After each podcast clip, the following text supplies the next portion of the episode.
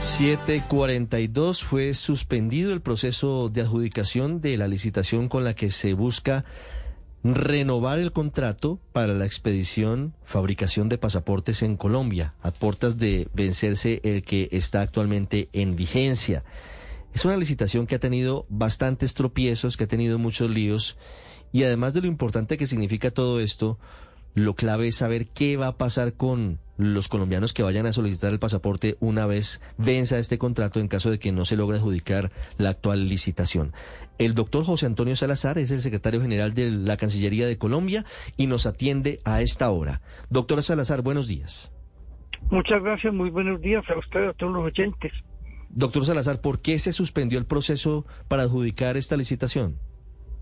El, proceso para la licitación eh, se inició el 5 de enero del presente año con la publicación en la página web del Ministerio de las necesidades de adquisición y posteriormente se abrió la licitación. Eh, este ha sido un proceso que se ha adelantado con un apego total a la ley y ya en su etapa final el ciudadano Esteban Puyo Posada mm, presentó ante el Tribunal Administrativo de Cundinamarca una acción popular mm, con solicitud expresa de que se suspenda mm, como el proceso como medida cautelar. El tribunal eh, no ha buscado todavía el conocimiento de esa demanda, pero tuvimos conocimiento de su existencia y en respeto también a las decisiones jurisdiccionales, consideramos que era mm, oportuno y conveniente para la administración pública suspender el proceso mm, a raíz de la presentación de esa demanda de acción popular eh, que contiene la solicitud de la medida cautelar. Doctor Salazar, ¿por qué pasaron solamente 40 minutos, un poco menos, entre el momento en el que el comité encargado de la evaluación le asigna el máximo puntaje a la Unión Temporal Pasaportes 2023 y el momento de la suspensión del, del proceso. ¿Qué pasó ayer y por qué esa coincidencia de tiempos? Si ya le habían dado a ustedes el máximo puntaje y a los pocos minutos dicen hay que suspender el proceso. Con mucho gusto. ver, el comité evaluador de las eh, propuestas, en este caso de la propuesta mm, válida, eh, es completamente independiente al suscrito ordenador del gasto. El comité que está conformado por seis personas profesionales de distintas, mm, de distintas áreas mm, se reunió ayer desde las 8 de la mañana a hacer su respectivo trabajo de evaluación. Y Mientras tanto, mm, yo estaba preparando mm, el acto administrativo que creó, que la suspensión del proceso. Entonces, eh, al conocer el informe del comité evaluador, mm, cuando me dice que tome una decisión al respecto, mi respuesta es suspender el proceso. Es una actuación, un trámite completamente normal.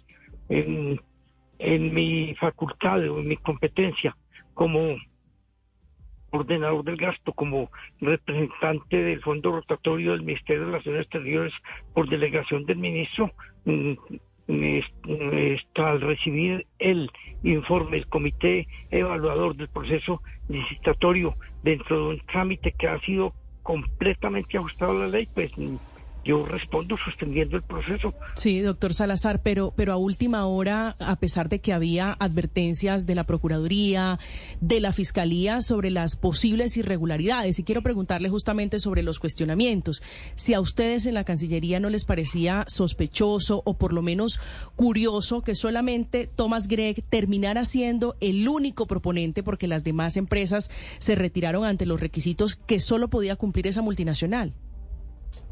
A ver, primero es necesario aclarar que la Procuraduría no ha hecho el más mínimo cuestionamiento del proceso. Lo ha venido acompañando a través y por intermedio de funcionario delegado de la señora Procuradora que ha estado presente en todas las reuniones, eh, desde el comité estructurador y luego en el comité evaluador. la fiscalía tampoco ha hecho, tampoco es cierto que haya hecho cuestionamiento alguno. La solicitud que se formuló a la fiscalía fue una iniciativa del señor ministro en el sentido de pedirle a la fiscalía que mm, en caso de que tenga noticia alguna de haberse cometido una ilicitud, adelante las diligencias que sean necesarias, pero no hemos recibido el más mínimo requerimiento de la Fiscalía. Entonces, partiendo de esos dos propuestos que usted señaló y que son falsos, yo debo señalarle que el proceso ha sido un proceso transparente, democrático, abierto hasta donde ha sido posible, mm, incluyendo toda la normatividad de la ley 80 de 1993 y la que corresponde a la contratación pública. Transparente, democrático, abierto y sin embargo así se suspende a última hora y antes de que suene la campana. Doctor Salazar, y le quiero preguntar cómo vienen ahora los tiempos. Digamos, estas suspensiones, ¿por cuánto? Sí. Vuelvo y le explico que el proceso se suspende por un estricto rigor y por un extremo respeto a la jurisdicción. La demanda apenas fue presentada por un ciudadano, una acción popular ante el Tribunal Administrativo, de la cual no ha sido siquiera admitida, mm. pero consideramos que la decisión que tome la jurisdicción es demasiado importante y ese fue el motivo de la suspensión. Entonces, no deben interpretar o desviar la interpretación a una decisión que va encaminada totalmente a respetar la jurisdicción y, y a demostrar la moralidad y la democracia que ha existido en este proceso. Mm, sí, permítame, Paola, antes de que usted haga la pregunta, porque me da pie eh, el doctor Salazar para hacerle una pregunta. ¿Por qué si el presidente directamente, hablo del presidente Gustavo Petro, les había pedido a ustedes en la Cancillería que suspendieran el proceso, no lo habían hecho y tuvieron que esperar una orden judicial para hacerlo? A ver, eh, en primer término, la competencia para este proceso legislatorio está completa y totalmente radicada en el suscrito como gerente del fondo rotatorio, en primer lugar. En segundo lugar, la inquietud del señor presidente no fue la de suspender el proceso, sino de abrirlo, eh, de darnos un acompañamiento desde la Secretaría Jurídica de la Presidencia que lo tuvimos, la Secretaría de Transparencia, eh, intervino en el proceso también el Ministerio de Obras Públicas en una reunión que fue presidida por el doctor Vladimir Fernández, secretario jurídico de la presidencia, y los lineamientos del señor presidente, mm, en lo que a mí respecta, fueron seguidos en su integridad en el sentido de abrir el proceso y permitir la participación hasta donde fuera posible y lo permitieran las leyes de la contratación pública. Sí, doctor Salazar, yo lamento controvertirlo, aunque por supuesto le creo a usted, tal vez usted eh, entendió de otra forma lo que le decían desde la presidencia, pero me confirman desde el despacho del presidente de la República, Gustavo Petro Urrego, que él pidió suspender el proceso, que él no pidió el acompañamiento, sino la suspensión. Si eso lo dijo el presidente, ¿por qué no le hicieron caso y tuvo que mediar una acción popular y una medida cautelar para que lo hicieran? Es que no estamos suspendiendo el proceso por la medida cautelar porque no existe.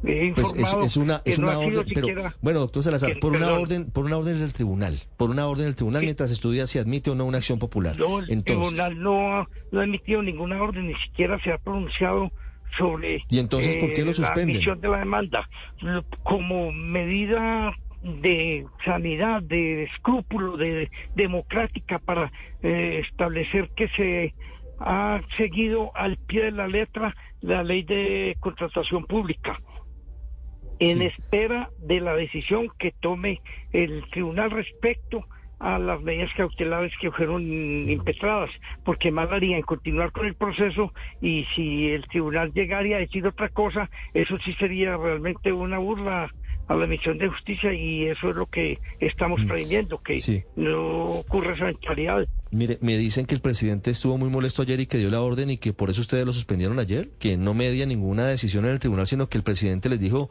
no me tome más del pelo, suspendan ese proceso. Me disculpe una cosa, el señor presidente no nos ha dado esa orden porque además la competencia está radicada en el fondo rotatorio del Ministerio de Relaciones Sí, pero, Exteriores. pero El doctor Salazar, pero doctor. Salazar, seamos sinceros. sí. El presidente de la República es el jefe del Estado. El presidente sí tiene la potestad de dar instrucciones. Eso no es que Eh, ustedes eh, actúan como ruedas sueltas. El presidente de la República es el jefe del gobierno y es el jefe, y es el jefe del canciller y es su jefe, doctor Salazar. El proceso está suspendido. El proceso está suspendido y en ese sentido el señor presidente nos eh, había finalmente pedido y esa medida fue la que tomó. Sí, pero de todas maneras vuelve a quedar claro que donde manda capitán, no manda marinero y este pulso aparentemente lo gana el presidente. ¿Va a renunciar usted y va a renunciar el canciller?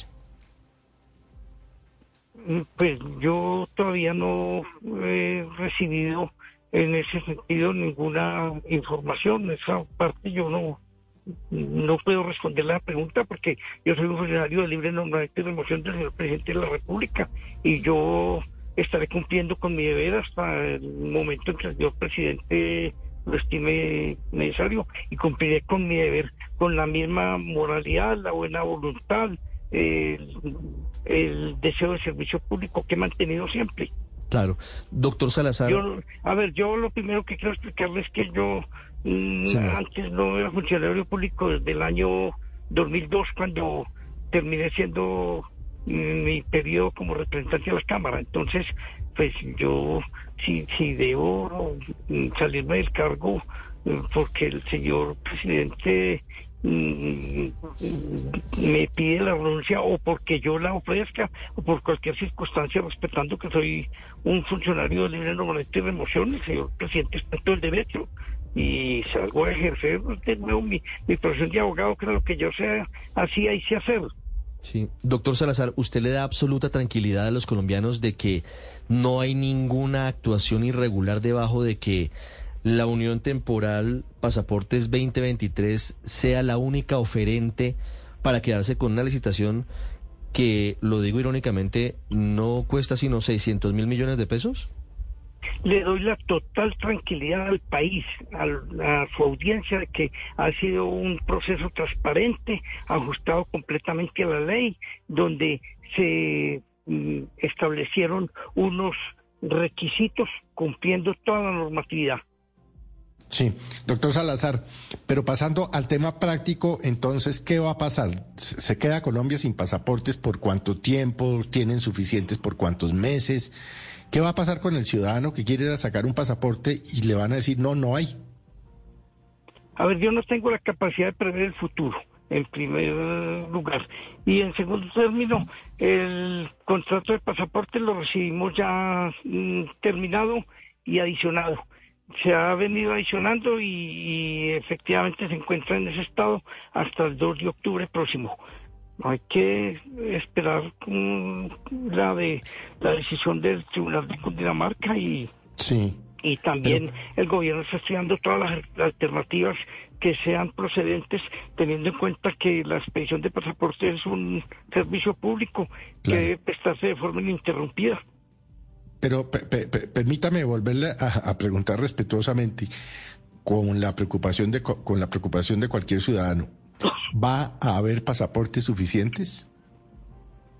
Yo esa respuesta no me la puedo dar porque eh, sabemos que el proceso está suspendido. En este momento hay pasaportes, el contrato está adicionado hasta donde ha sido posible, tanto en la cuantía como en el plazo, y, y no se omitirá ninguna medida o alternativa que pueda tomarse para evitar que el servicio público de expedición de pasaportes se suspenda por una circunstancia porque eso causaría un- una dificultad muy grande a nuestros No, pues grave, pues claro. Pero es decir, esa prórroga, doctor Salazar, hasta el 2 de octubre de este eh, contrato a Thomas Gregan Sons, que creo que es la empresa que actualmente expide los pasaportes y que además es la integrante de la Unión Temporal que, que hoy es única oferente, eh, obliga a Thomas Gregan Sons a que en este lapso de dos meses siga con normalidad el proceso de expedición de pasaportes, es decir, no habría traumatismo alguno para los colombianos que vayan a expedirlo por primera vez o que vayan a renovarlo. hasta el 2 de octubre nosotros tenemos el contrato debidamente adicionado, se está ejecutando de acuerdo con todas las formalidades legales. Y como lo manifestaba, se estudian todas las alternativas posibles para que la prestación del servicio público no sea interrumpida. Mm. Pero me pierdo, de nuevo, discúlpeme, y, y la gente es la que nos pregunta, ¿hasta el 2 de octubre no hay problema? ¿O sí podría haber dificultades porque el contrato iba hasta el 2 de agosto y tal vez Tomás Gregan Sons no tenga el papel suficiente o no tenga los insumos para hacerlo y la Cancillería tendría que buscar otros mecanismos para, para esa adquisición? Mientras el contrato esté adicionado durante el plazo, eh, la compañía que está prestando el servicio debe seguir haciéndolo. Y de hoy al 2 de octubre mm, se estudiar las alternativas que, sean necesarias para que el servicio público se mantenga. Usted sabe que eh, ante todo prima el interés, el interés público social. Sí, por supuesto. ¿Cuánto tiempo estará suspendido esto hasta que el tribunal defina si asume o no el fallo? Porque es que el caso, porque al final una acción popular, y usted lo sabe bien, doctor Salazar, puede tardarse años, años en definirse yo no puedo prever esas situaciones futuras que usted me pregunta. la respuesta que dar es que el servicio se está prestando y se procurará prestar de manera continua. ¿Podría prorrogarse el contrato después del 2 de octubre si el tribunal no ha decidido, no ha definido, no ha decidido? No es posible la prórroga de ese contrato porque el contrato está agotado mm. en cuanto a la cuantía, Ah, y a los plazos. Es decir, el 2 de octubre sí o sí se termina el contrato. Eh, eh, exactamente. La prórroga, es decir, ahí, no hay más posibilidades de prorrogarlo. Ahí sí, ahí sí quedaríamos en el escenario de que nos quedaríamos sin empresa que imprima los pasaportes.